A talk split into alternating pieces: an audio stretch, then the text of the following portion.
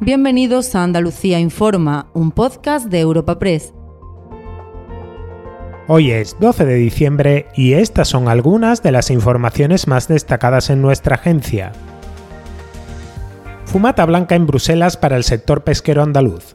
Los ministros del ramo de la Unión Europea han alcanzado este martes un acuerdo tras una extensa negociación que mantiene la reducción del 9,5% de los días de pesca de arrastre en el Mediterráneo, aunque incorpora bonificaciones si la flota cumple condiciones de sostenibilidad.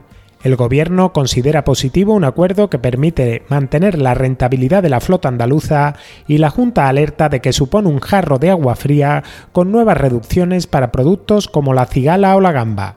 Escuchen al ministro Luis Planas y a la consejera andaluza Carmen Crespo. Me siento muy orgulloso y muy contento por el acuerdo pesquero satisfactorio para el conjunto de la Unión Europea que hemos adoptado.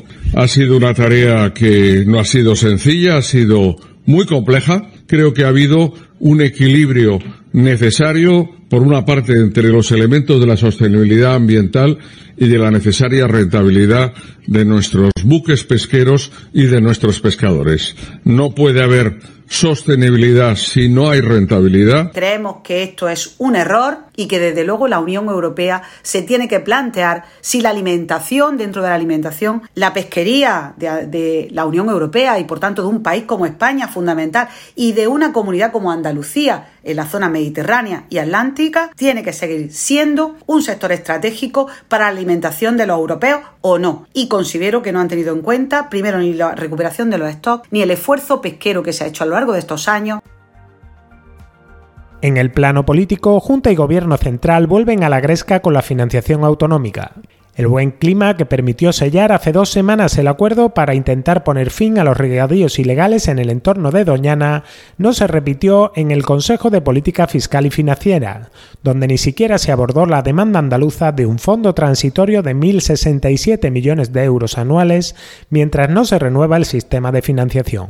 La Junta carga contra la ministra de Hacienda, María Jesús Montero, a la que acusa de mentir, y el PSOE andaluz reta al PP a un acuerdo entre partidos a nivel nacional para desbloquear la reforma. Antonio Sanz es el consejero de la presidencia y Juan Espadas el líder del PSOE andaluz. Este fondo transitorio de nivelación que compense a Andalucía es una prioridad de la que ayer la ministra de Hacienda, por cierto, haciendo lo contrario de lo que decía y hacía aquí cuando era consejera, que sí reclamaba 4.000 millones de euros en la época eh, al gobierno de España, ahora que le toca a ella ser la ministra, traiciona a Andalucía. El señor Sánchez le ha planteado al señor Feijó una comisión de trabajo para allanar el camino a ese acuerdo de financiación autonómica y es justamente lo que debería hacer el señor Feijóo, aceptar esa comisión de trabajo para que luego los gobiernos autonómicos y el gobierno de España puedan llegar a un acuerdo que posibilite la aprobación en el Congreso de los Diputados de este nuevo modelo de financiación autonómica. Y al cierre, la Junta intenta mejorar los índices de vacunación contra la gripe y el COVID ante el inminente inicio de las celebraciones navideñas.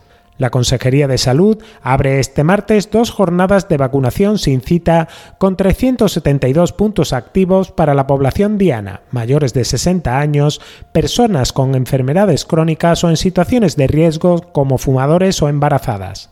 Superados los dos primeros meses de campaña, la vacunación entre mayores de 60 años apenas alcanza el 50% contra la gripe y el 33% contra el COVID, insuficiente ante las reuniones sociales y familiares propias de estas fechas. David Moreno es el coordinador del programa de vacunación de la Junta de Andalucía. Se está produciendo un fenómeno que es normal que la gente pues se está relajando viendo que tampoco estamos tan mal como hace dos, tres años, ¿no? Con los hospitales colapsados por el COVID, ¿no? Pero que no, que no hay olvidar, insisto en el mensaje que, dimos hace unos días, que la gripe viene, viene todos los años y está ya viniendo. O sea que la gripe está empezando a subir, ya se ha duplicado, cada semana está duplicando el número de casos de la semana anterior y esta semana pues se espera que vuelva a duplicarse y con todas las fiestas, comidas de empresas, comidas familiares que vienen ahora en esta semana, pues seguirá subiendo sin parar.